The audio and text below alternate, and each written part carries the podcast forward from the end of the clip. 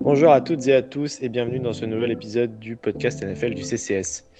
Le thème d'aujourd'hui sera très simple, quoique un peu négatif, puisque nous avons choisi quatre équipes sur lesquelles il est temps de tirer la sonnette d'alarme. Avec Cyprien, on s'est mis d'accord sur quatre franchises qui, arrivées au quart de la saison, nous inquiètent franchement. Avant de commencer, Cyprien, comment vas-tu et est-ce que tu es prêt? Euh, écoute Hugo, ça va. Les Cardinals se remettent à perdre, mais euh, toujours dans la bonne humeur, la bonne ambiance, tout va bien. Prêt à démarrer ce podcast. avec, avec panache Avec panache, ouais. Enfin, panache non, mais avec du cœur, on va dire. Tu vois. Eh ben alors allons-y gaiement.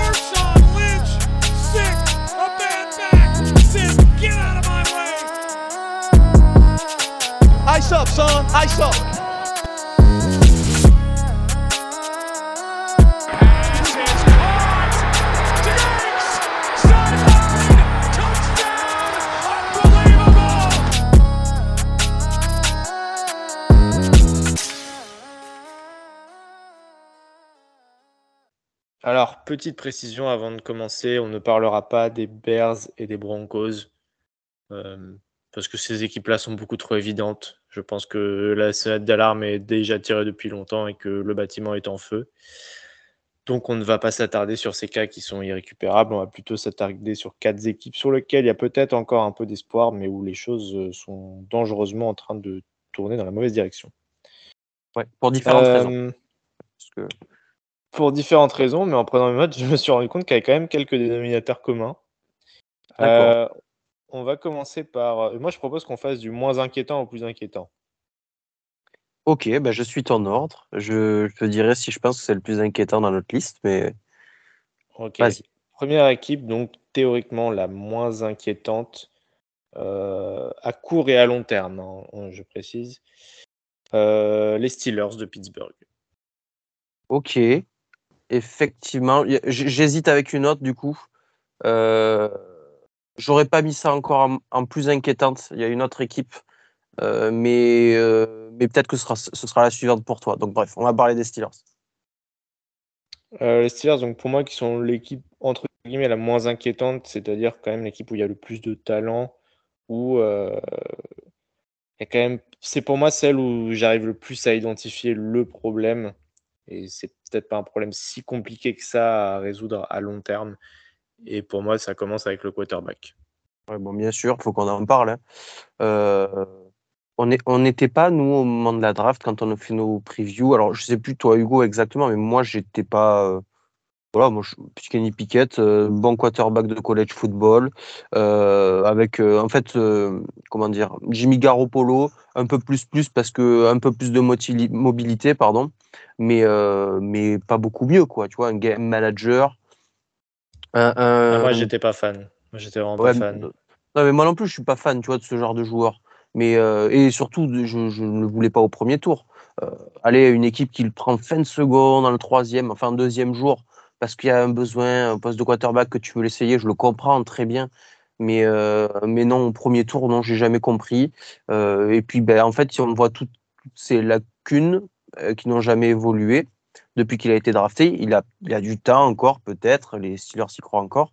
Euh, mais, euh, mais non, mais quand, quand tu, quand tu cherches à évader la pression alors qu'il n'y a pas de pression, que ta poche est plutôt correcte, bah, elle n'est pas tout le temps correcte aux Steelers, mais elle fait en s'améliorant, et là souvent elle est, plus ou moins correcte. Il va chercher des mouvements superflus euh, où il roule sur l'extérieur, où il tourne, et celui où il se fait mal, c'est vraiment le play le plus criant de ce genre de joueur en fait. Euh, et, si tu n'apprends pas sur ça au bout de 1, 2 ans, ça devient quand même problématique, oui. Euh, plus que les lancers qui, certains sont plutôt moches. Euh, moi, je trouve que c'est vraiment ça le problème, c'est quand tu n'apprends pas de tes erreurs sur ce genre de, sur ce genre de play. Voilà, je trouve qu'il est très limité et limitant pour son équipe aujourd'hui. Donc oui, c'est logique de le citer en 1. Oui, surtout que contrairement aux autres équipes, on, on expliquera plus tard, mais je trouve que lui, pour le coup, a un supporting cast euh, plutôt honnête. Euh, Najee Harris et euh, Jalen Warren, ça fait un duo de running back plutôt honnête. Euh, Je Ouais, correct. si c'était c'est pas la Ligue des Champions, mais honnêtement, Même, même si Najee Harris, oui, dé- déçoit quand même beaucoup aussi en termes de premier tour. hein. Il faut bien le. Ouais, bien sûr, on l'a déjà répété dans ce podcast, on n'est pas hyper fan de Harris, mais je trouve que c'est un duo qui est complémentaire, qui fait ce que tu attends d'un duo de running back, qui, qui est bon, enfin, qui a le mérite surtout d'être assez euh, complémentaire, mais surtout que c'est deux running backs qui peuvent être bons à la fois à la course, à la passe, euh, à la réception, en bloc, qui sont assez euh, complets tous les deux. Donc en soi, enfin, je trouve que c'est un duo quand même plutôt honnête. Chez les receveurs, gros point noir, tu perds Deontay Johnson pour euh, une grosse partie de la saison. Et ça, je pense que c'est euh, c'est peut-être le, le, Ouais. le gros problème dans cette attaque euh, enfin, par rapport au début de saison, parce que pour moi, c'est leur meilleur joueur offensif, Deontay Johnson. Et ce depuis plusieurs saisons. Et derrière, effectivement, chez les receveurs, Calvin Austin, c'est pas inintéressant, mais ça reprend pas non plus le fardeau. Pickens, bah, c'est une déception pour le coup. Je pense que Oh non, il y avait une grosse enfin, hype. euh, Oui, euh, sur, sur cette saison, tu veux dire pour l'instant Oui, oui, par rapport à Par rapport à la la hype saison dernière. cet été. Ouais, bah Moi, après, je parle vraiment, j'ai vraiment entendu cet été que ça allait être, euh, que c'était Ouais, la ouais, grosse ouais. cote, que ça allait exploser, que c'était vraiment un- le numéro un à Pittsburgh. Et en fait, je le vois pas du tout sur. enfin, je pense que personne ne le voit sur le début de saison. Je crois qu'il est à 0 sur 8 sur les catchs contestés. Et on sait que Pick- Pickens, sans les réceptions contestées, il reste plus grand chose. Parce que c'est pas Ouais, un adepte de la séparation. C'était un peu dur, moi, je trouve. Euh, L'an dernier, il a montré des trucs, c'est bien développé. Et euh, je taperai plus euh, sur Pickett, encore une fois, plutôt que sur Pickens. euh, parce que quand il crée la séparation, il sera jamais trouvé de toute manière. Qu'il a que des. Non, mais c'est- il a que des balles compliquées, donc oui, ça devient compliqué de faire des stats. Euh, Le Calvin Austin, euh, je veux bien. hein, Calvin Austin, euh, c'est intéressant. C'est pareil, ils font courir tout droit. Bon, on va parler du, du lot de points noirs après, hein, de toute manière, mais ils font courir tout droit et il va très vite. Et puis, si le ballon arrive dans la bonne zone, ben, il attrape. Euh, il marque un touchdown comme ça contre. alors, la semaine dernière, je sais plus contre qui c'était. Contre Las Vegas. Et ouais, contre Las Vegas. Et ils ont fait exactement le même play cette semaine. Euh, il se fait intercepter, Piquette, parce que c'est exactement le même play sur Calvin Austin, sur une sim toute droite. Enfin, bah, c'est euh, c'est ridicule. En fait, le, le bon là, c'est on dépasse le cas du quarterback. On, y on en reparlera après. Mais pour revenir sur Pickens, moi, je, en fait, je lui trouve toutes les excuses du monde. De même que s'il y avait Deontay Johnson, je pense que ça changerait rien en fait dans cette attaque. Euh, tu trouverais peut-être un peu plus de zones intermédiaires parce qu'il crée de la séparation effectivement, qu'il est très complet quand même et qu'il a beaucoup de vivacité. Mais euh, non, ça changerait rien à cette attaque. Moi, je- j'en suis persuadé. Donc, euh, les skill players sont OK, la ligne est OK, il y a des bonnes additions, des bonnes nouvelles additions. C'est mieux que les années précédentes, en, en tout cas. Oui, oui, c'est mieux que les années précédentes. Il y a, il y a ce malo euh, à l'intérieur de ligne, si je dis pas de bêtises. faut trouver un remplaçant à Mason Cole quand même en poste de centre, hein, ça fait un peu tâche. Euh, même s'il se bat et puis que ça l'énerve de voir, dans- de voir l'équipe dans cette situation aussi. Il a montré. Euh, et puis il y a, on a vu euh, le, le Broderick Jones qui rentré en cours de match, qui n'a pas été inintéressant. Moi, je le porte pas dans mon cœur, ce joueur, mais il n'a pas été inintéressant. Faut pas, faut pas se, se le cacher, notamment sur le run, euh, sur le run block. Voilà. Donc euh, bon, il y, a- il y a des pièces, oui, il y a des pièces, mais c'est pas sur eux qu'il faut taper. C'est ça. Et bon, tu en as fait allusion quand tu, quand tu dis l'attaque. Euh, tu parles bien du coup du fait que les, on va dire, les deux leaders d'attaque ne sont pas du tout euh, au niveau où il faut. Et quand je dis les deux leaders, je parle de- du quarterback et du coordinateur offensif. Oui. Euh, J'en termine sur le quarterback juste. Euh, c'est en fait ce qui m'énerve avec Pickett, juste, c'est qu'il a eu cette euh, étiquette de quarterback NFL ready euh, qui, était, qui était vraiment capable de, de- d'être gestionnaire dans la poche, euh, de progresser dans ses lectures. Non, Et, il pas et-. Je te laisse Non, finir, pardon, ça m'énerve. Ça m'énerve juste Non, mais je, je sens que ta qu'il est bon réponse dans la poche. plaire. Je Il est bon dans la poche, mais non, il a toujours été horrible dans une poche. Bon, Ouais, bref. je suis complètement d'accord. Je, je, je me rappelle, euh, je me rappelle la première fois que je l'ai vu justement euh, avant la draft, et je me suis fait cette réflexion. Je me suis fait, mais il est vraiment pas bon dans la poche en fait. Et je me rappelle d'un match contre Clemson. Alors à l'époque, alors, on, on commence à revenir euh, loin en arrière, mais euh, ce mec était terrifié du blitz. Mais vraiment, le moindre joueur qui bougeait, c'était c'était c'était la panique générale. Et il y a, y a des choses intéressantes chez Pickett, mais ce, ce, ce, truc de dire que c'est un quarterback qui est un bon exécutant, euh, qui peut jouer euh, dans la structure de l'attaque, tout ça, tout ça, tous les clichés, bah, c'est pas vrai en fait. C'est pas ce joueur-là. Et euh, il a des qualités, il est très précis, il est plutôt mobile. Maintenant, je. Je, pe- je pense qu'il y a vraiment un gros retard sur le, le, le- le côté euh, analyse, le côté mental. Ouais, ouais. Le... Alors, je vais être un peu dur, mais le QI football, pour moi, il est en retard. Et, euh, et du coup, on en vient à l'autre problème, c'est qu'il est quand même pas aidé par un coordinateur offensif qui est probablement le pire de la ligue. Exactement. Il est affreux, nul, horrible. Je, enfin, il y a... on, on peut lui mettre tous les, les superlatifs, mais négatifs du monde qu'on connaît. C'est c'est la pire attaque de la ligue, mais à cause de lui, mais de si loin, de si loin. Ah, je.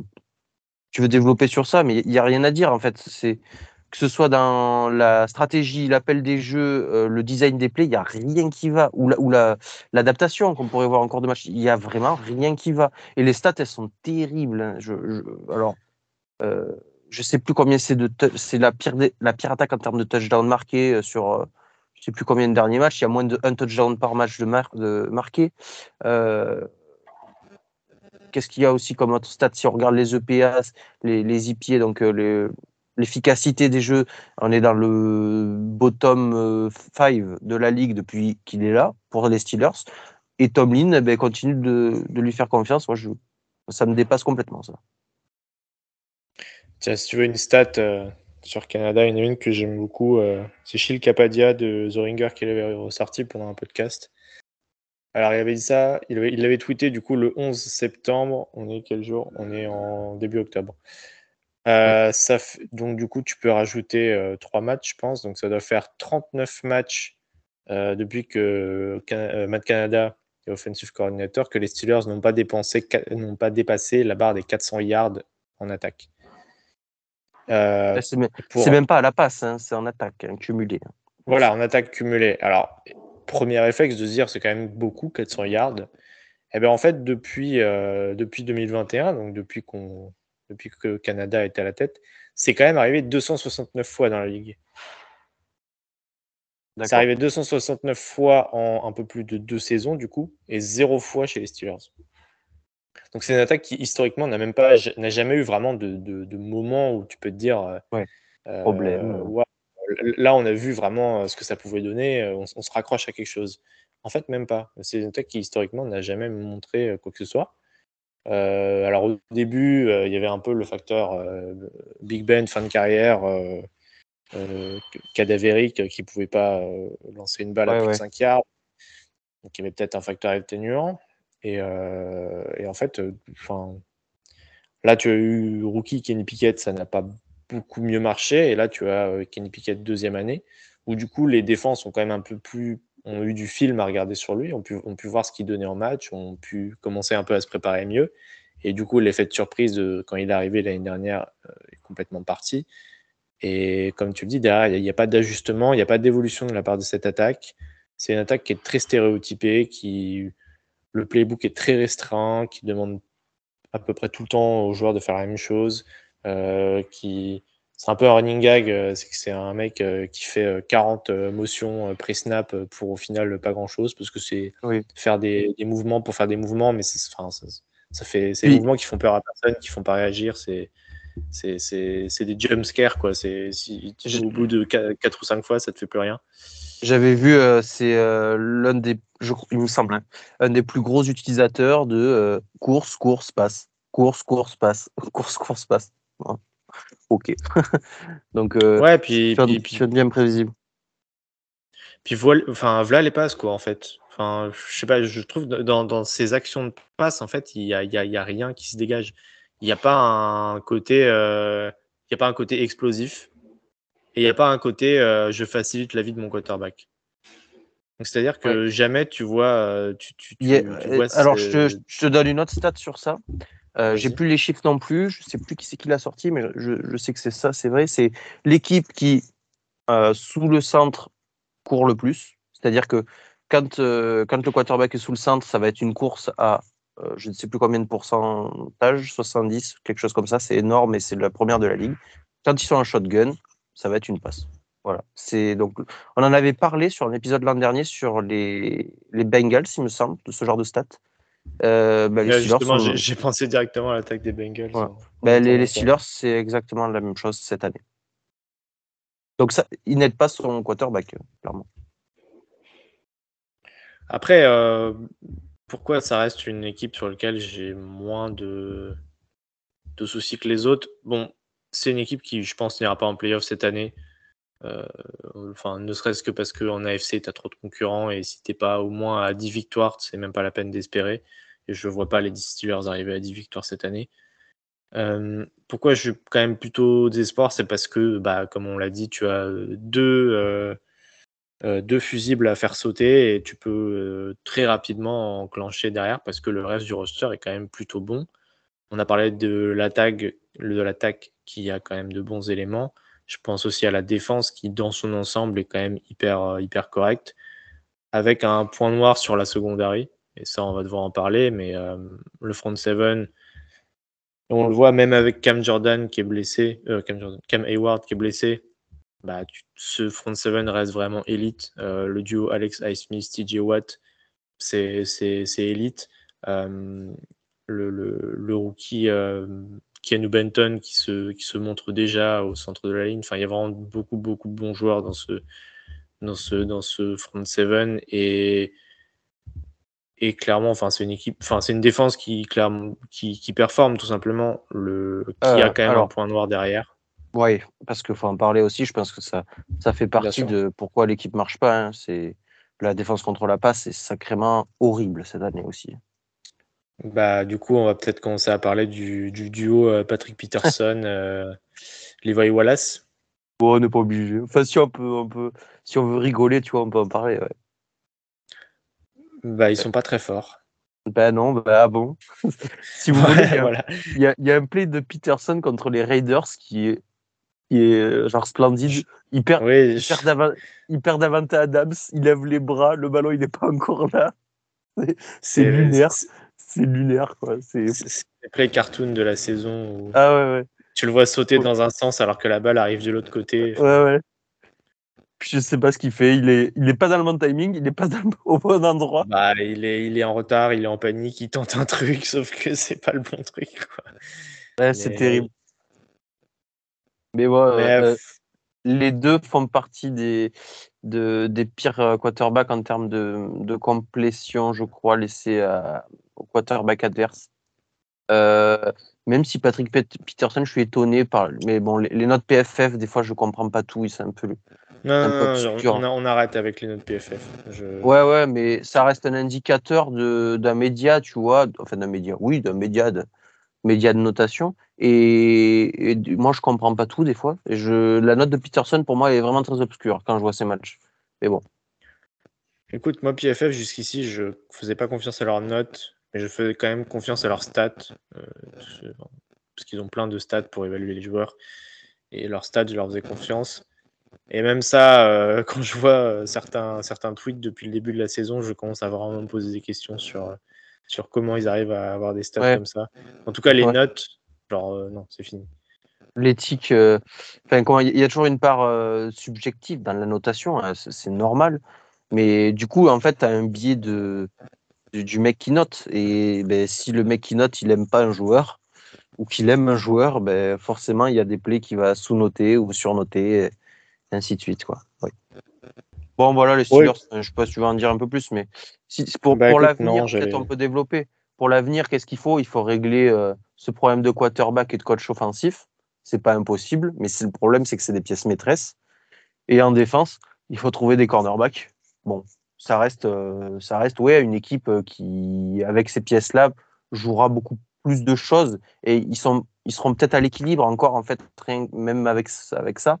Donc euh, ouais, si tu mets les bonnes pièces sur ces postes-là, je pense que c'est pas tout noir pour le futur, quoi. Ouais, puis euh, c'est peut-être pas si difficile que ça. Alors, le quarterback, bon, quarterback, c'est la loterie. Hein, on va pas se, se le cacher, c'est très compliqué de trouver un franchise quarterback. N'empêche que euh, ce qui se profile, c'est que la prochaine draft, elle sera quand même hyper remplie Ouais. en quarterback. Ouais. Ouais, à voir, hein, bien sûr, on est en octobre. Bon, Voilà, on n'est pas là, mais quitte à parler un peu moyen-long terme euh, oui, et déjà se projeter vers l'intersaison, je pense qu'on est d'accord pour dire que Kenny Pickett n'est pas le, le- le futur, l'avenir. Surtout que c'est un quarterback qui, quand même, déjà à 25-26 ans. On peut même pas dire qu'il est jeune, il va oui. progresser. Euh, donc, moi, je serais les Steelers, je, je changerais très rapidement euh, mon fusil d'épaule et j'irais j'irais chercher au moins un plan B. la, la, stratégie peut-être à monitorer sur ce, sur ce point-là, vu la tête de, de- des Steelers, je suis pas sûr qu'il soit très haut à la draft. Alors, la QV sera profonde, effectivement, probablement en poste de quarter- quarterback. Mais euh, une équipe qui, se, qui, fait n'importe quoi, qui a du mal, euh, une autre équipe qui a du mal, dont on, on parlera, je ne sais plus si on les a mis dans la liste encore. Euh, non, on les a pas mis dans la liste. Mais une équipe dont les Vikings, on les a mis dans la liste, Hugo? Je ne me souviens plus. si on les a mis. Non, on les a Non. pas mis. C'est bien ça. Mais ils ont du mal. Euh, S'ils ont une bonne position à la draft, ils peuvent, pre- ils peuvent prendre un quarterback assez haut. Et là, tu, tu faut, faut guetter un peu l'occasion Kirk Cousins. Je pense que ça peut être une pour beaucoup d'équipes en recherche de quarterback, ils regarderont, ils se renseigneront sur Kirk Cousins à l'intersaison de toute manière. Et pourquoi pas les Steelers quand tu vois ce qui manque.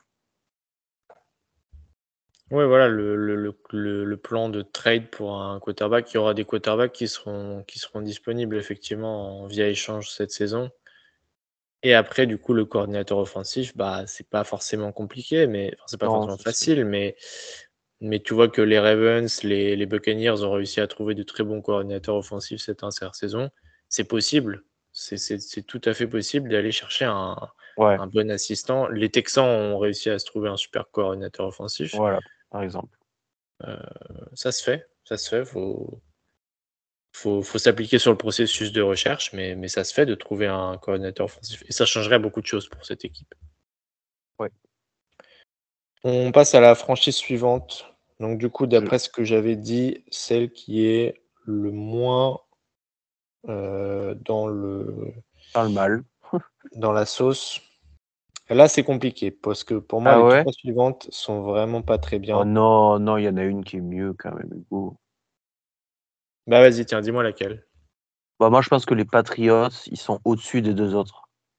Ok, c'est ce que c'est Enfin, celle le- que j'aurais dit, mais je, je pense que c'est quand même une équipe qui est tellement en fin de cycle que c'est peut-être celle où il va y avoir le plus de chantier à l'intersaison. Ouais, mais enfin, on peut je sais pas par où commencer, mais on peut commencer par euh, si on reprend euh, de la base, de l'importance. euh, moi, je remettrai jamais en question Bill Belichick, même s'il semble un peu dépassé par les événements ces derniers temps. Ouais, ce mec, je vais pas vous dire toutes les qualités de Belichick, mais il a de la bouteille déjà. Il sait comment gagner. Donc, bref, à partir de là, tu, tu le gardes. hein, c'est le coach le plus légendaire de la ligue. Dire de plus. Et deuxième poste important, tu as, Mac Jones. Alors, je ne dis pas que ça peut être euh, améliorable. Parce que Mac Jones, c'est quand même, moi, je trouve horrible sur ce début de saison. Horrible, je pèse mes mots. C'est vraiment. Regardez les Patriots en attaque. Euh, pourtant, euh, Bill O'Brien a rendu le truc un peu plus excitant. Mais alors, Mac Jones fait vraiment tout pour, pour se faire bench ou détester des fans, je sais pas. Mais c'est un mec dont on a vu un potentiel et des qualités déjà. Contrairement à Piquet, tu vois, chez Mac Jones, j'ai vu, euh, vu des beaux lancers, euh, j'ai vu euh, des belles lectures, j'ai vu un système qui roulait pas trop mal avec lui. Donc voilà, dans un truc simplifié où il y a une alchimie avec son coordinateur offensif, son quarterback coach, comme ça peut être le cas et puis que ça peut se créer. Hein. Bill O'Brien n'est là que depuis cette année. Ben écoute, ça peut. Je pense qu'ils peuvent arriver à s'entendre, à trouver quelque chose. Euh, à voir, bien sûr, si vraiment la, communication n'est pas brisée quand même, parce que il a l'air un peu caractériel, le garçon aussi, et en face, euh, Bill, il n'est pas, le dernier à avoir du caractère. Bon, bref. Donc déjà sur ce point-là, je pense qu'on part d'une meilleure position sur les, sur les choses importantes de, de la part euh, des Patriots. Et les Patriots, ils ont surtout plutôt pas mal drafté ces derniers temps. Voilà, il y a des bonnes pièces qui s'additionnent, notamment défensivement. Euh, je pense à, Barmore, je pense à Gonzalez cette année, alors qui jouera probablement pas cette année en plus, puisqu'il déchiré le labrum. Donc, euh, bon, bref, euh, ce qui, ce qui attache l'épaule au thorax, enfin pas au thorax, mais à la partie haute, bon, bref, peu importe. Ils viennent, je sais pas si tu as vu Hugo, mais là, pendant qu'on tourne, ils ont échangé pour JC Jackson. Voilà, je sais pas si tu avais l'info. Maintenant, tu l'as, tu peux la J'ai vu l'info, ouais. Et, et du coup, euh, Yann Rapoport a confirmé que celle- la saison de Gonzalez était terminée. C'est terminé. Euh, alors, je sais plus combien il y a d'années à Jackson. Je crois qu'il y en a peut-être. euh, ça continue encore un peu plus loin. Euh, mais du coup, tu as un bon duo de, cor- de co- cornerback parce que Jackson, certes, ça marchait pas aux Chargers, mais il a montré que ça marchait aux Patriots quand même. Euh, la secondary, tu as des bons joueurs. Euh, tu as encore Mills, si je dis pas de bêtises. Tu as un bon front seven avec Matthew Judon. Bon, il s'est blessé aussi. En fait, là, c'est vraiment les blessures qui, je pense, les, les foudroient sur les deux lignes en fait. Euh, mais à partir du moment où tu as des bases solides sur les lignes, où tu as des bases solides sur les cornerbacks, euh, où tu as un quarterback qui est censé ne pas être mauvais, ben écoute, moi, cette équipe, quand tout le monde reviendra et tout le monde sera en forme et qu'il y aura une petite alchimie de créer, et je pense que c'est pas si difficile à faire, ben cette équipe, je pense qu'elle avancera assez loin. Et puis tu peux rajouter certes des pièces, notamment offensivement, sur les skill players qui manquent peut-être un peu aujourd'hui encore. Voilà. Donc cette équipe, je la trouve vraiment pas si loin du top niveau, même si elle est dans une division assez compliquée aujourd'hui. Moi, je suis pas du tout aussi positif que toi sur Belichick. C'est difficile d'enlever à Belichick tout ce qu'il a fait et c'est probablement pour ça qu'il est encore coach à l'heure actuelle parce que parce que c'est lui les Patriots. Le problème, c'est que euh, c'est Belichick à l'heure actuelle, c'est pas juste un coach, c'est toute toute la hiérarchie des pattes. C'est le general manager, c'est le coach, c'est lui qui choisit les postes de tout le monde et et c'est le garant d'une euh, d'une organisation qui ne marche plus et qui qui se dépérit d'année en année. Et j'écoutais un peu ce que disaient les fans des Pats. Ça fait quand même plusieurs saisons que la situation petit à petit se détériore. Et, et soit tu continues de foncer dans le mur, sachant que là j'ai quand même l'impression qu'ils ils ont quand même touché le fond euh, ce week-end contre le Dallas, et j'ai pas l'impression que ça va s'améliorer. Euh, so- soit tu, tu admets qu'il est peut-être temps de d'arrêter et, de enfin d'arrêter de forcer parce que je pense qu'il n'y a pas d'issue positive à la fin. Et je pense que sincèrement c'est la, la saison où il faut euh, changer de, management. Donc pour moi oui euh, Belichick est parce que le problème de Belichick c'est qu'avec lui il amène tous ces gars qui sont pas des mecs hyper compétents en soi. C'est pas un coach qui va remettre en question ses méthodes et qui va du coup avoir besoin de, de, de, coachs qui suivent cette méthode. Et on le voit avec euh, euh, des Matt Patricia, des. Toi, tu aimes bien Bill O'Brien. Euh, je suis pas hyper euh, impressionné par ce qu'il fait cette saison. Bref, on va pas refaire toute la liste, mais je trouve que déjà structurellement, les Patriots ne sont plus ce qu'ils étaient et que la méthode Patriots, j'ai l'impression qu'on le voit depuis le départ de Tom Brady, on voit quand même que c'était Brady était quand même l'arbre qui cachait la forêt et que cette méthode, elle ne marche plus depuis qu'il est plus là. Au-delà de ça, pour revenir juste sur cette saison, alors tu l'as bien dit, Mac Jones c'est vraiment pas bon cette saison. Il y a, pas de, il pas de débat là-dessus. Il y a, pas trop à argumenter. J'aimerais quand même revenir un peu sur ce qui se passe autour parce que c'est pas le seul problème de cette équipe. On disait qu'aux Steelers, euh, Kenny Pickett euh, était quand même euh, le problème principal. Mac Jones c'est peut-être le problème principal à New England, mais là pour le coup, la ligne offensive est très mauvaise. Il y a beaucoup de blessures sur la ligne offensive et euh, si tu as vu le match contre Dallas, c'était une boucherie. Euh, les receveurs, c'est quand même, euh, enfin, c'est mauvais. Je suis désolé, mais Non, alors par contre, par contre, tu dis ce que tu veux sur les receveurs, tu ne dis rien de mal sur Kendrick Bourne. C'est tout ce que je te demande. d'accord. Euh, Kendrick Bourne est un, un très bon receveur. Juju Smith-Schuster ne sert à rien depuis qu'il est arrivé. Oui, ça d'accord. Mike, Mike Gesicki, je, Je savais même pas qu'il était là-bas. Voilà. Le, le- J'ai l'impression que le, mec qui reçoit le plus de passes de Mac Jones, c'est Hunter Henry. C'est- Ouais, Hunter il est en Henry, forme. on, on sait qui c'est Hunter Henry. Donc si c'est Hunter Henry qui mène ton attaque à la passe, c'est qu'il y a quand même un gros gros gros problème. Ce, ce groupe de, de skill players autour de Mac Jones, euh, tu sais mon amour pour Ramondre Stevenson, mais clairement cette année, euh, le jeu de course euh, ne va nulle part. Enfin, je ils doivent être à des stats absolument faméliques. Ça doit être du 2 yards par portée. En tout cas, ils ont eu des matchs à 2 yards par portée. Et enfin, contre Dallas, par exemple, la semaine dernière, tes Cardinals ont saigné les Cowboys au sol. Et Ouais. là, les Patriots sont à rien, à rien, à rien. Mm. Pas une seule portée positive. La, la- la meilleure passe de la soirée, bon, c'était clairement une soirée calamiteuse euh, pour New England, c'est pas, peut-être pas le meilleur exemple, mais la meilleure passe, c'est pour Demario Douglas, qui est un rookie Mm. du sixième tour. Enfin, je veux dire, à un moment, il faut être sérieux, quoi. De Liberty. De Liberty, qui était, euh, qui recevait des passes de Malik Willis, même à l'époque. Exactement. Donc, euh, enfin, à un moment, euh, le, le- le- le groupe entier de cette attaque est mauvais. Et Bill O'Brien, euh, je suis un peu neutre. Sais pas, c'est pas aussi catastrophique que l'année dernière, c'est mieux. Mais c'est pas non plus une révolution offensive. C'est pas un truc très alléchant non plus. C'est assez, c'est assez convenu. Et en même temps, qu'est-ce que, qu'est-ce que je ferais si j'étais lui? Bah, Je suis pas trop sûr parce que tu quand même pas grand chose à faire avec un, Ouais, ouais, de c'est vrai. receveur qui, qui peut pas créer. Enfin, il y a plusieurs actions. Quand je regardais les, les, les résumés, je, je revoyais les actions à la passe. Il n'y a aucune séparation de créer. Enfin, il n'y a, a rien. Il n'y a pas d'option. euh, et euh, donc, des fois, tu as, t'as Kendrick Bourne qui arrive à faire un exploit. Euh, euh, notre très cher Kendrick Bourne, je suis pas sûr qu'il puisse.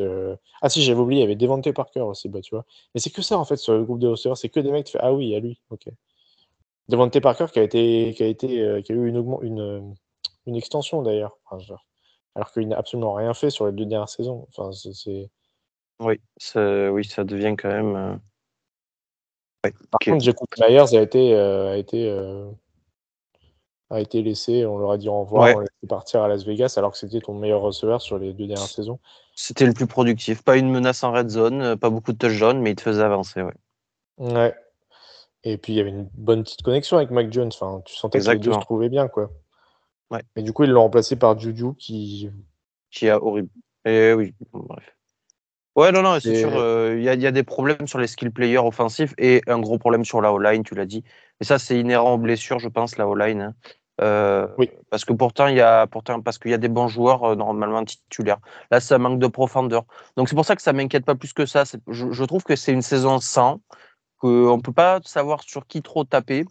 Euh, qu'il faut abandonner cette saison peut-être et repartir d'un meilleur pied la saison d'après. Mais en tout cas, sur le moyen terme, long terme, moi, j'ai pas peur pour ces Patriots. Toi, peut-être un peu plus, mais moi, vraiment, j'ai pas peur.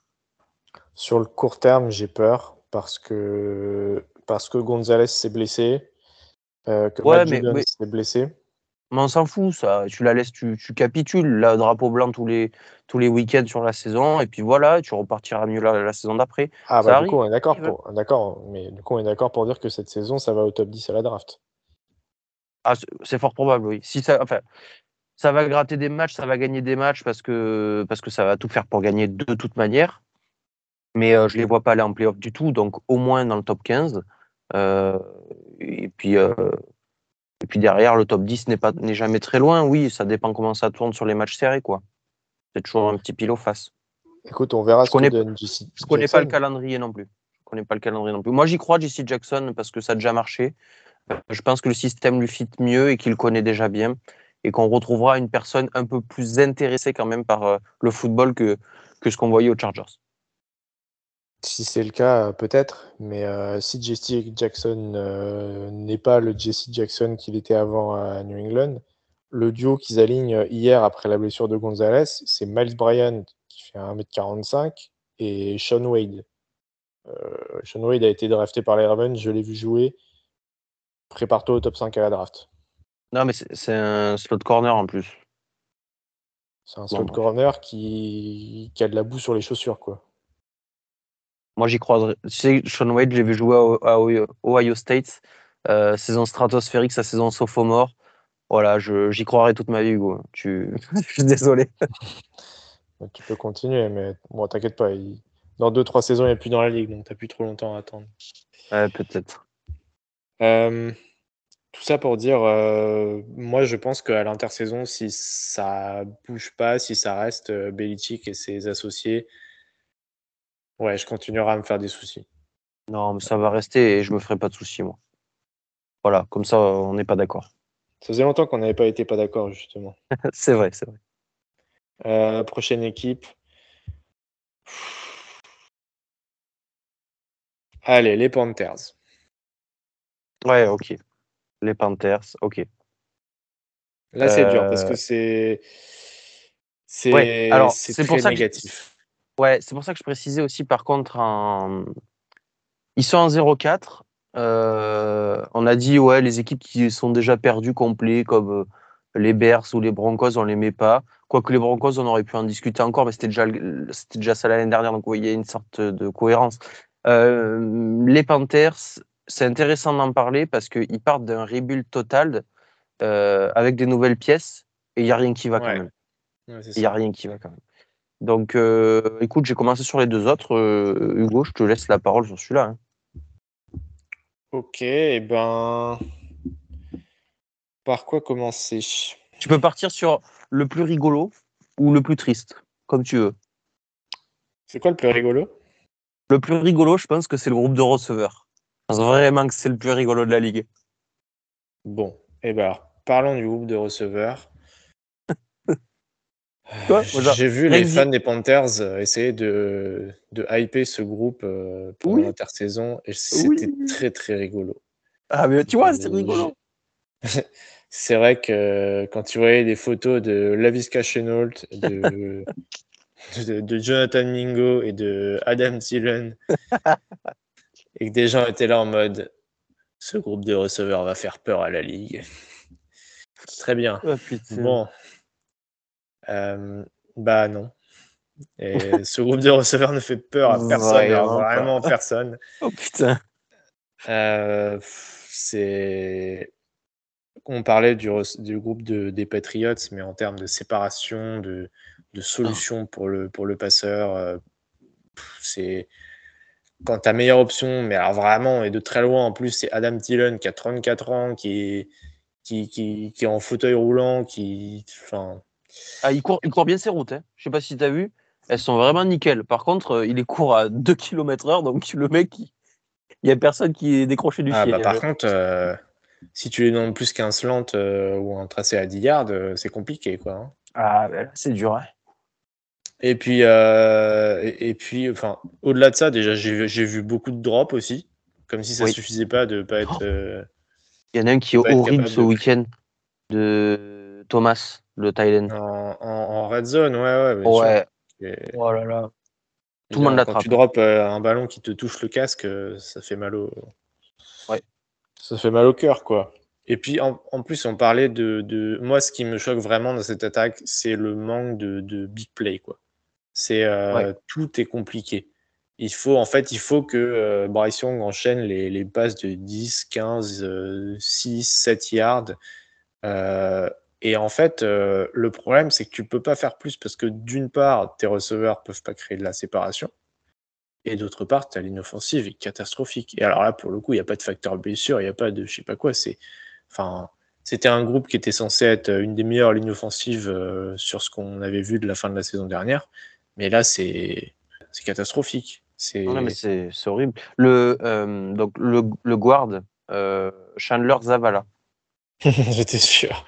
J'étais sûr que tu avais commencé. Je l'ai vu cette stat, je sais, je me suis dit, putain, Cyprien va la ressortir au podcast. J'ai j'ai halluciné. C'est 28 pressions, je crois. Euh, depuis le début de la saison, 28 pressions. Mm. C'est le record déjà de l'an dernier. C'est le- C'est 4 matchs. C'est le record pour un guard de l'an dernier. 28 pressions. Est-ce que tu as. Moi, ce que j'avais vu, c'est que sur le- les quatre premiers matchs, le deuxième Pierre Garde avait alloué Ah, 14 pressions. Sur ce début de saison Alors, Ouais. j'ai peut-être mal lu. J'ai peut-être mal lu la stat. Je vais la retrouver pour pas dire de bêtises. Ah, toi, tu avais compris sur toute la saison dernière? Non, je Ouais, pense que ouais, c'est. Je, pense que c'est sur euh, Je- le début de Ça me saison. paraît énorme. Ce qu'ils expliquaient aussi, c'est que. Alors, tu peux le prendre comme soit un facteur atténuant, soit comme un. Oula, c'est grave.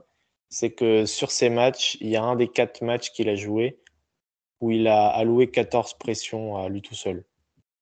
Donc, c'est-à-dire que d'un côté, forcément, ça, ça booste euh, vers les 28. Dans les 28, tu en as la moitié qui sont sur un match. Mais en même temps, pour laisser passer 14 pressions sur un seul match, euh, Ouais, c'est vraiment, vraiment, vraiment beaucoup, les enfants. En général, un joueur, il est mis sur le banc avant de laisser passer 14 pressions. au-delà de Zavala, euh, Ekwonu. le Ouais, je- alors lui, je je l'ai pas regardé plus que ça. Il faut que tu m'en dises plus, Hugo. Moi, je sais pas bien. Ouais, bon, bah, je m'en doutais. C'est. euh, Tu te rappelles quand on disait que c'était peut-être mieux qu'il qu'il joue en garde en NFL Oui. Ben, je continue de le penser. Parce que en tackle, ça le fait pas du tout. Euh, Il a la mobilité, il a les atouts physiques, mais euh, il ne sait pas protéger son épaule extérieure. Euh, il y, a, il y a- il y a une forme de mauvaise coordination entre son footwork, son punch. Euh, techniquement, il a régressé, je trouve, par rapport à la saison dernière. Le, le fait que Bryce Young euh, soit petit et du coup prenne des, des dropbacks plus profonds que les autres quarterbacks aide pas. C'est-à-dire que si vous Mm. avez jamais vu jouer Bryce Young, vous ferez attention, il recule un peu plus que les autres quarterbacks et du coup c'est plus difficile pour ces offensive tackles de protéger l'extérieur. Donc ça n'aide pas. Euh, N'empêche que bah tu peux pas, tu peux pas euh, laisser passer autant de fois. tu es quand même euh, le sixième choix à la draft, je crois qu'il était l'année dernière. Mais même euh, Ekwonu est une déception. euh, Taylor Moton de l'autre côté est pas à son niveau habituel. Euh, Il y en a un ouais, autre qui est une déception. Enfin, de l'autre côté du ballon, il y a un autre joueur drafté très haut qui est une déception, pas pour les mêmes raisons, mais ça commence quand même à être. euh, Bah écoute, on a parlé de la ligne offensive, on a parlé des receveurs. On va peut-être finir sur l'attaque avant de reparler de la défense. Oui, Euh, le Euh, jeu de oui, c'est pas bon non plus. Le jeu, non, le jeu de course n'est pas bon non plus. Pourtant, il y avait Chuba Hubbard qui avait montré des, belles petites choses l'an dernier euh, quand il était un peu tout seul. Euh, ils ont signé Miles Sanders, mais ça marche pas. Et tout ça, je pense aussi que c'est un peu de la faute du coaching, ça, enfin, plus, que des joueurs, sur ce point-là en tout cas. Bah clairement, euh, grosse déception encore, Frank Reich, que pour moi c'est un coach que j'aimais beaucoup l'année dernière à Indianapolis. C'est pour moi un très très bon head coach et là sur, enfin, je le reconnais pas du tout. euh, Moi non plus. Je, l'adore, hein. Je l'adore. Moi, c'est un de mes coachs préférés. Et Euh, là, c'est horrible. En moyenne à la course, c'est 2,7 yards par portée euh, contre les Vikings. hein. Donc c'est pas la référence non plus. Tu joues pas les Bears de 85 et et, enfin il y a rien qui passe quoi. Et encore le, la moyenne à la course, elle est un peu rehaussée par Bryce Young et, et, et Laviska Shenault ou Adam Thielen qui ont quelques screens et qui qui remontent un peu le niveau. Mais sinon, Miles Sanders en moyenne sur sur 13 portées, c'est 1,5 yards par portée. Tu, tu parles. Ouais, c'est ridicule. Tu parles, euh, tu parles des screens, mais euh, le nombre de screens quand même qui est appelé, je je sais pas si c'est pour cacher la faiblesse du niveau de la ligne offensive, la faiblesse du niveau des receveurs, ou même, faut le dire, la faiblesse du niveau de Bryce Young. On, on terminera par ça, je pense. Mais depuis le début de la saison, mais il y a le nombre de screens qui est appelé. Enfin, c'est, c'est, tu peux pas faire faire tourner une attaque sur 50% de screens par match ou quelque chose comme ça. Je- Moi, je J'exagère que le, c'est le pour, chiffre. euh, c'est- je pense que c'est pour remplacer le jeu de course. Je pense que c'est comme tu dis où il faut quand même que, enfin, tu peux pas tout faire à la passe, donc il faut euh, aider un minimum ton quarterback rookie et le soulager un petit peu. Et le jeu de course marche tellement pas qu'il faut, enfin, je crois que le- je, je vois le, tous ces passes écrans comme un, un prolongement du jeu de course. Ok. Mais euh, je je suis d'accord avec toi, hein. clairement, euh, il y a bien un moment où ça va, ça, ça va se faire euh, stopper. Et bah, du coup, c'est là où on en vient à Bryce Young, qui, bon, je pense qu'on l'a bien expliqué, évolue quand même dans un sacré marasme. Mais Oui. Donc on lui trouve des excuses quand même. oui, on n'est pas là à dire que c'est un bust. euh, par Exactement. qu'on peut commencer à se poser la question sur est-ce que les Panthers ont bien fait de le choisir lui. Exactement. Est-ce qu'ils ont bien fait de le choisir lui? Est-ce que c'est un bon environnement? Et on peut se poser la question aussi sur euh, se projeter un peu plus loin. Est-ce que, est que la NFL n'est pas un peu trop dure pour lui? Je suis peut-être un peu méchant. Alors, euh, on n'aura pas de réponse, je pense, Hugo. hein, mais euh, c'est juste qu'il y a des choses qu'on devrait voir améliorer, surtout avec ce genre d'attaque. Il est peut-être mal coaché aussi. C'est pour ça qu'on ne peut pas faire de conclusion sur son cas, je pense, mais on peut se poser des questions. Moi, personnellement, mon analyse, elle est que effectivement, il est très mal entouré pour toutes les raisons qu'on a, qu'on a dites, euh, et que son style de jeu est quand même, euh, a quand même la nécessité d'avoir au moins un mec, un mec à la réception qui l'entoure comment, pour faire des big plays avec lui. Il n'y en a pas dans cette euh, squad de receveurs. Et par contre, le point un peu négatif sur lui et lui seul, je trouve qu'il est beaucoup moins à l'aise derrière une ligne offensive, de, de, alors normalement d'un niveau moyen, mais qui est ici d'un niveau faible. Mais en l'occurrence, je trouvais qu'il avait quand même euh, une bonne réflexion du jeu. Et cette réflexion du jeu, je ne la retrouve pas. Il n'a jamais été mis en difficulté outre mesure derrière la ligne offensive à Bama. Et là, on le voit vraiment qu'il n'arrive pas à lire euh, il n'arrive pas à lire une défense pré-snap, c'est ça qui me gêne. Et là, en quatre matchs, il n'y a, pas trop d'évolution sur ça. Quoi. Ça ne s'améliore pas. Le fait qu'il arrive à reconnaître le blitz, qu'il arrive à, reconnaître euh, les, niveaux de couverture, qu'il arrive à, reconnaître les types de défense, mais ça, je ne le vois pas. Et il y a quand même beaucoup d'erreurs mentales sur ses lancers, plus que techniques. Hein. Euh, parce que techniquement, ça n'a pas trop bougé. C'est un bon lanceur. Donc vraiment, il va falloir qu'il améliore ce, ce facteur-là, parce que sinon, je m'inquiète vraiment pour lui. Et après, bien sûr, il va falloir l'entourer un peu mieux. Je ne sais pas ce que tu penses sur ce sujet, toi, Hugo. On n'en a pas parlé plus que ça. J'ai revu le match contre les Vikings, justement, avant d'enregistrer pour me faire une idée plus précise.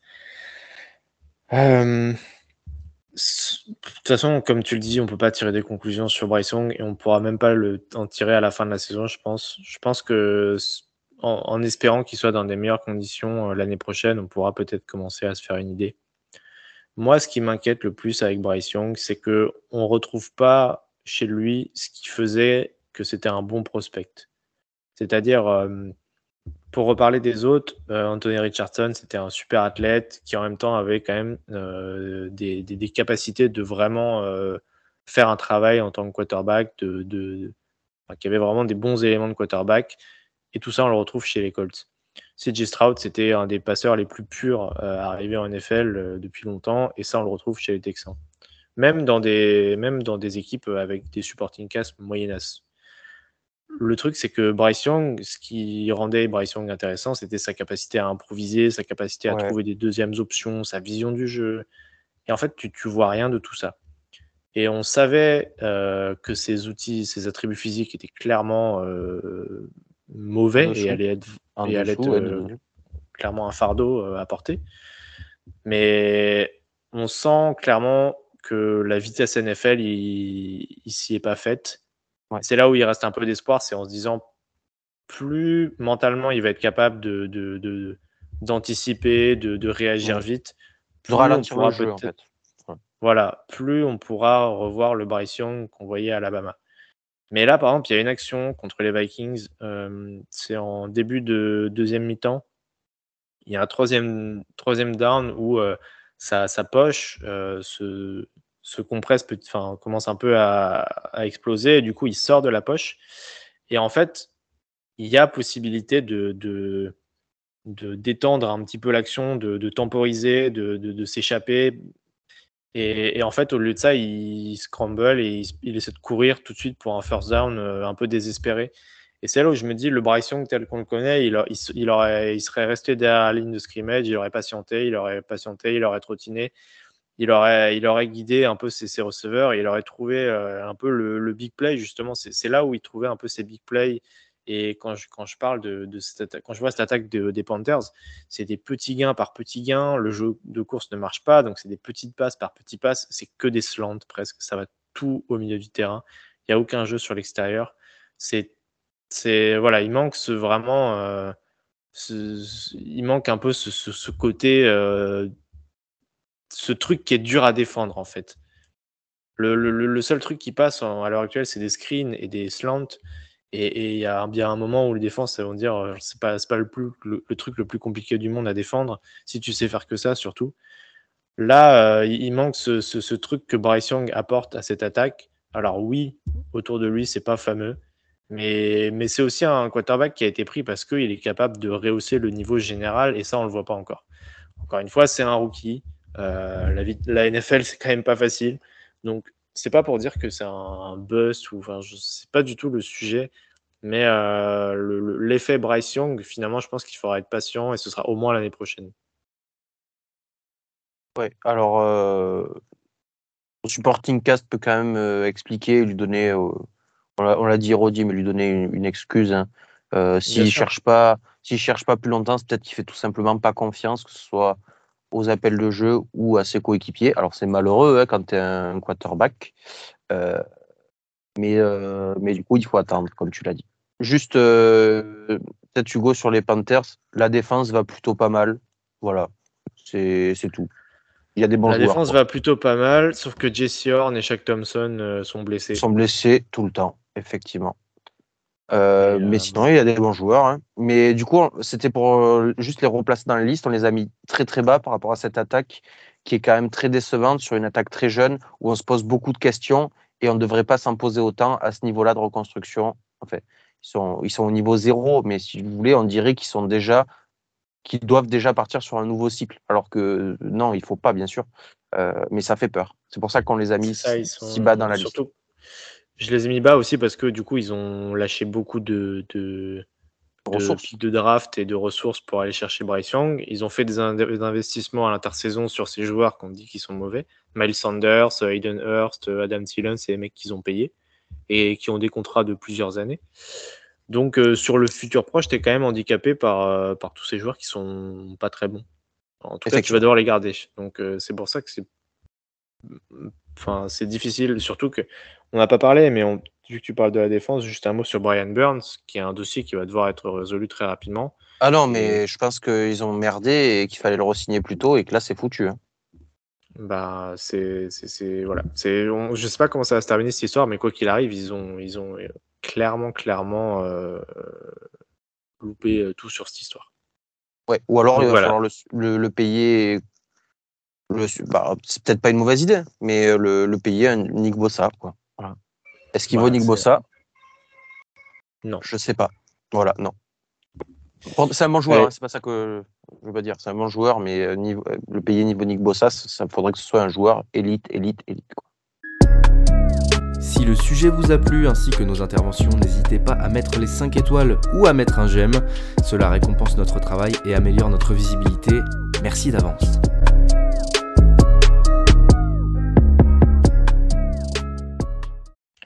Dernière équipe, du coup, qui pour Ouais. nous est dans une situation encore pire à l'heure actuelle, c'est les Giants.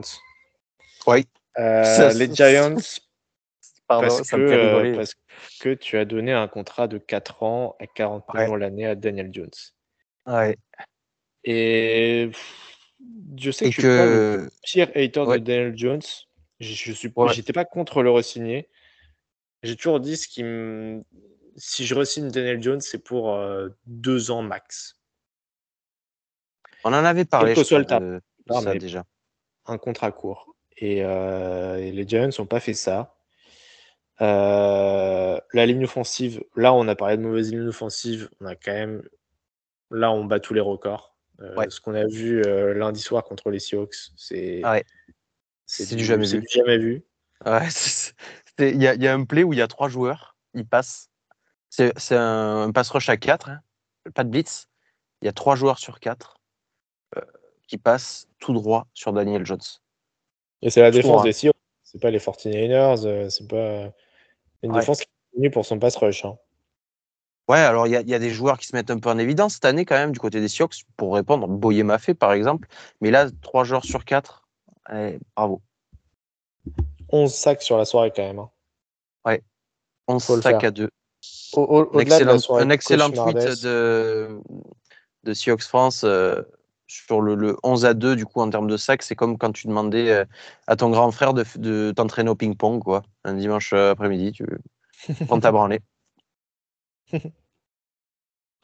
Moi, enfin, sur, sur, pour faire un peu un petit bilan de ce début de saison, c'est, je trouve euh, le jeu de passe tellement stérile en fait. Euh, et autant l'année dernière, quand il y avait un jeu de passe un peu minimaliste, ça se comprenait parce qu'il y avait juste pas les armes pour faire mieux. Autant là, tu as, as drafté Jalen Hayat, tu as signé Paris Campbell, tu as, fait des investissements. euh, T'as fait j'allais venir Darren Waller. Tu as fait venir Darren Waller, exactement. Tu as fait des investissements ciblés pour euh, améliorer certains aspects de ton, ton jeu de passe. Moi, j'avais certaines attentes, notamment pour voir l'impact que ça allait sur leur jeu en profondeur. Parce que c'était l'équipe qui passait le moins en profondeur de toute la NFL l'année dernière. Je me suis dit, ok, Jalen Hayat et Paris Campbell, c'est pas euh, les meilleurs receveurs de la ligue, loin de là. Mais, au moins, ils droit. peuvent, ils peuvent au moins t'ajouter cet élément dans ton attaque. Exactement. Et bah, c'est, c'est, enfin, ça n'a absolument rien changé. Jalen Hayat, euh, il s'est montré contre les Cardinals et depuis, on l'a pas vu. C'est ça. Il a joué une demi, une, de- un demi-match. Et très bon hein, sur ce demi-match. Paris Campbell, euh, c'est un joueur gadget euh, qui, au final, euh, ne sert pas à grand chose. Dans, enfin, c'est, un slot receveur à qui on donne des screens et des, et des end around et des sweeps et des petits trick plays, mais qui en fait ne, ne- ne- remplit pas ce, ce rôle de jeu en profondeur. Et, euh, et voilà, euh, enfin, cette attaque, elle est dysfonctionnelle parce qu'encore une fois, le, jeu de course marche pas très bien. La ligne offensive, on en a parlé, c'est pas possible. Effectivement, quand tu as une ligne offensive comme ça, c'est compliqué de jouer en profondeur. Mais Ouais. euh, je- autant je trouve que la défense est plutôt ok. Enfin, c'est pas parfait, mais c'est pas une défense de, une défense moyenasse, mais c'est pas, c'est pas nul. Autant cette attaque, elle m'inquiète terriblement. Ouais, on pourrait revenir sur la défense quand même parce que, je, ouais, je vais commencer par la défense parce que ce qui est effectivement, euh, c'est pas le point noir, hein, c'est loin de là. Mais je trouve qu'on m'a survendu un peu Wink Martindale quand même. Tu le connais mieux que moi. Il y a globalement, il y a des matchs où je trouve qu'il fait à peu près n'importe quoi. Euh, ce qui, ce qui me gêne, effectivement, c'est qu'il arrive avec un plan de jeu et qu'il ne déviera jamais de son plan de jeu, même si ça marche pas. Et donc, quand ça marche pas, ben, la défense est cool avec tout le monde et, et, fini, quoi. Il n'y a pas de match. Euh, notamment cette propension au blitz qui est un peu trop appuyée euh, trop souvent. Euh, alors, c'est sa signature, peut-être. Mais, mais à un moment, il va falloir s'adapter, être peut-être un peu plus conservateur sur certains appels de jeu, euh, mettre un peu de doute parce que ça devient peut-être un peu facile euh, pour certaines attaques qui arrivent, eux, à s'adapter au contraire à, ce genre de défense. Donc, c'est problématique, je trouve, sur le, fond de jeu, plus que sur les joueurs. Il y a des bons joueurs, il y a une bonne ligne défensive. C'est peut-être l'unité qui euh, déçoit jamais, ou le moins, au moins sur, sur chaque match. Je suis un peu déçu des cornerbacks quand même, qui, et, même de la secondary en règle générale, qui, ouais, l'an dernier, je la trouvais plus solide limite cette secondary. Et là, il y a des, il y a des latitudes. Alors c'est peut-être, euh, peut-être ce que leur demande Martindale, je sais pas. Bon bref. Je, je suis vraiment pas en train d'hisser le, le drapeau noir. Du coup, vous l'aurez compris pour cette défense. Mais euh, attention, ça participe quand même euh, à, cette, euh, à cette équipe des Giants qui se casse la gueule. Maintenant, la défense, tu as, très bien exposé tout ce qu'il faut. Euh, la, ligne la ligne offensive, pardon, euh, c'est vrai. alors, John Michael Schmitz est, est horrible, euh, le rookie. Je ne m'attendais pas à ça, honnêtement. Je voyais, moi, je voyais quelqu'un Ah ouais. de, de, de- ouais, ouais, je voyais quelqu'un de- d'assez ready, justement, à jouer à NFL. Euh, ouais, non, je m'attendais vraiment pas à ça. Peut-être pas un crack, mais un mec qui tient la route. Et il y a, y a vraiment rien qui va pour le rookie. Euh, alors, il manque Andrew Thomas qui a été absent quand même pas mal de fois. Euh, je crois trois fois sur quatre sur les quatre premiers matchs. Euh, qui, a, qui a évolué et qui s'est amélioré. Donc, bon, lui, c'est peut-être le seul élément de la ligne qu'on a vu être un peu à son avantage. Et c'est surtout, euh, il a été à son avantage parce qu'il n'était pas là. Et il faut parler d'Evan Neal, par contre. hein. Je, alors, Evan Neal, premier tour de draft, sorti d'Alabama. Je ne sais pas ce qu'ils vont en faire. Euh, Moi, c'est vraiment là, je, je faudrait demander à le bench. C'est inquiétant. euh, ou- Ouais, euh, non, mais lui, pour le coup, c'est. On parlait d'Econou, c'était. euh, C'était. Comment? C'était pas bon, mais bon, il y, a, il y a quand même des trucs. Lui, il n'y a rien du tout, quoi. C'est juste nul dans tous les secteurs. Je sais pas. Mais ouais, mais en plus, c'est, un mystère parce que, parce que, en fait, je m'attendais pas à ce qu'il soit aussi mauvais en sortant Ah non, de la ouais. quoi. Ah non, non, non, non, mais moi non plus. Je savais Ah, qu'il c'était n'était pas infaillible, mais je le voyais pas être aussi euh, à la ramasse partout, quoi. C'était quand même, je pense, un des prospects de- depuis euh, Penny Sewell qu'on vo- qu'on voyait venir de si loin, si tu veux. En termes de. Il était vendu depuis sa saison freshman, le mec, à Alabama. Euh, Oui, oui. Et c'est vrai. Et il a jamais déçu. Il a jamais eu de, de- de passage à vide dans sa carrière en college football. Donc ces joueurs-là qui, qui s'imposent très jeunes, euh, qui ont vraiment des grosses qualités, qui dominent même sur certains matchs et qui ont jamais des trous d'air, généralement quand même, la projection à NFL, elle est facile.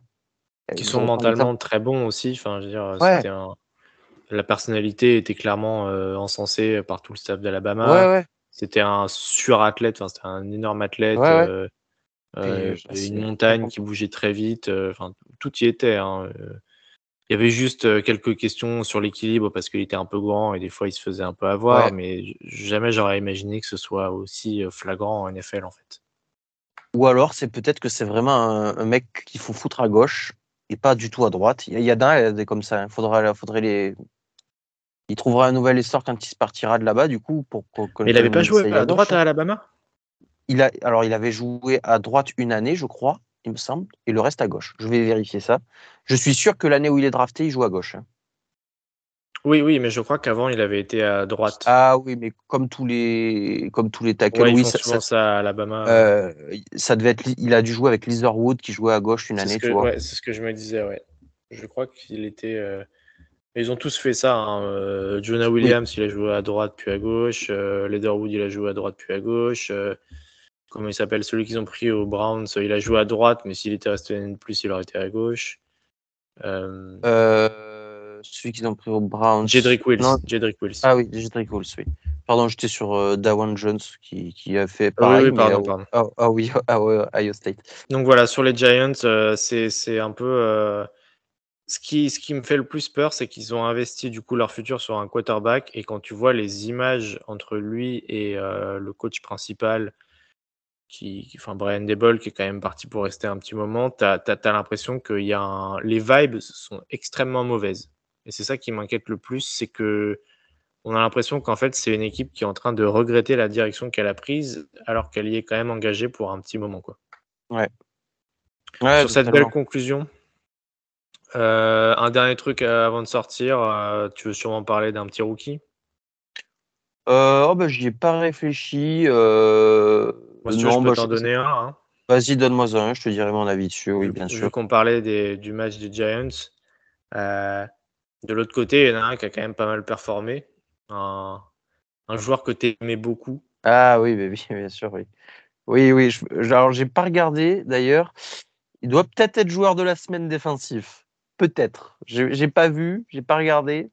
Ah bah, mais pas. euh, vu les Donc stats, Devon Witherspoon, hein, pour ceux qui suivent Ouais, pas voilà. dans, dans la classe. À Devon Witherspoon, euh, ouais, je, je- je te l'avais vendu quand même. Ouais, ouais, ouais, j'ai pas, j'ai mis du temps à, à adhérer, euh, à monter dans le train, comme on dit, mais euh, effectivement, euh, tu, tu as été un des premiers à m'en parler, et pour le coup, tu m'en as parlé très très tôt d'ailleurs, bien avant, bien avant le reste de Twitter. Et bah, clairement, Pete Carroll, il a vu comme toi et, et il savait quoi en faire du petit bonhomme parce que Ouais. Du coup, ils l'ont aligné en nickel euh, corner et deux sacs, deux interceptions, un pick six. Ouais, euh, Deux sacs. À quel moment de plus- d'autres tackles for loss en plus. Enfin, euh, Oui. Je- j'ai parlé d'Alante Taylor la, la- la- la- la semaine dernière qui faisait un très très gros match à cette position-là et clairement euh, match de mammouth de Devon Witherspoon. Et franchement, hyper impressionné. Je m'attendais, enfin, je savais que c'était un joueur spectaculaire, mais, euh, mais là, euh, faire tout ça en un match, c'est quand même très très fort. Non, vraiment. euh, Puis alors, je, je sais plus si on peut le retrouver dans nos conversations, mais moi je voyais un mec vraiment très très complet. Je pense qu'il l'a bien montré sur ce match, hein, que c'était quelqu'un de très très complet. Tu as cité toutes les stats. Alors on l'avait derrière Gonzalez. Moi aussi j'avais Gonzalez devant quand même pour notamment pour euh, le prototype. Mais Gonzalez, euh, cela dit, hein, s'il se blesse pas, il était sur une saison qui était très bonne aussi. Oui. Euh, voilà, c'était pour, ils étaient, ils étaient dans un mouchoir de poche tous les deux, dans mon top 10 de draft. Et pourtant, et pourtant, alors Witherspoon a été pris en premier, mais Gonzalez a été pris plus tard. Il y a, il y a des joueurs qui ont été pris à son poste entre temps, des joueurs dont on taira le nom. Oui, parce que je sais que ça t'énerve beaucoup. Oui. Écoute, on Là, va pas s'attarder plus que ça. On a déjà Ouais, fait une ouais, longue ouais. émission. Cyprien, je te remercie. Je te dis à la semaine prochaine. Merci à toi Hugo, merci à nos auditeurs bien sûr, et à la semaine Allez. prochaine.